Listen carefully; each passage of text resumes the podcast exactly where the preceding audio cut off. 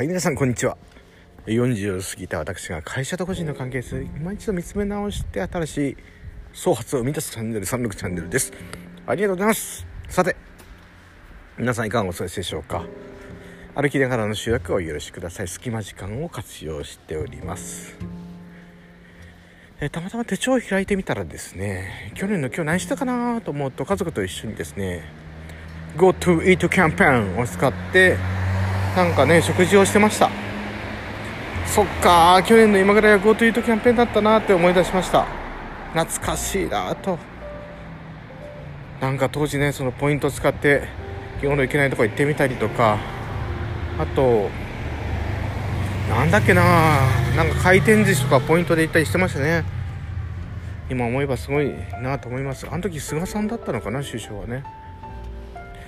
風水ではですね去年の12月22日からあの土の時代から風の時代に入ったって結構言われるんですよね。なんかわかる気もします。その所有の時代からあの流動の時代に入ったと。うんなるほど、まあ、これをふと思って本当にそうだなと思ったのがですね今年1年振り返りちょっと早めですがしてたらですねやっぱ新しい友人たくさんできたんですよね。うん。その9割9分はですねこの音声配信を通じて出会った仲間だったわけです。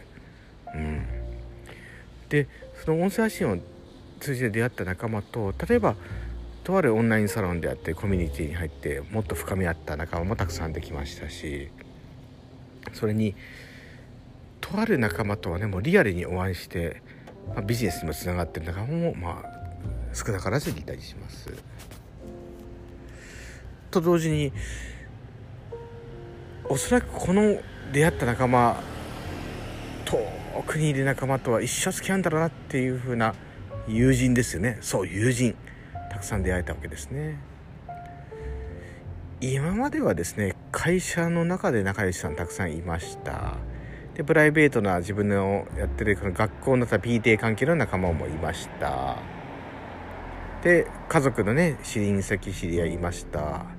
要するに固定化された関係性の中で出会った友人と付き合ってたわけですね。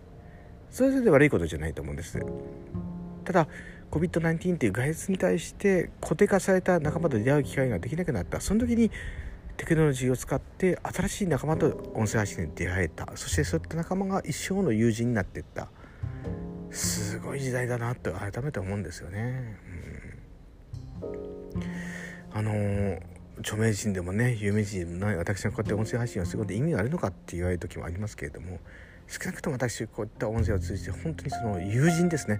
男40過ぎて本当腹割って喋れる友人とどれだけ出会えるか。そして学生時代に出会えてた腹割って喋れた友人もお互いの生活があり家庭がある。そして物理的な距離も離れていった。その中でオンラインというもう一つのオルタナーティブストリーム。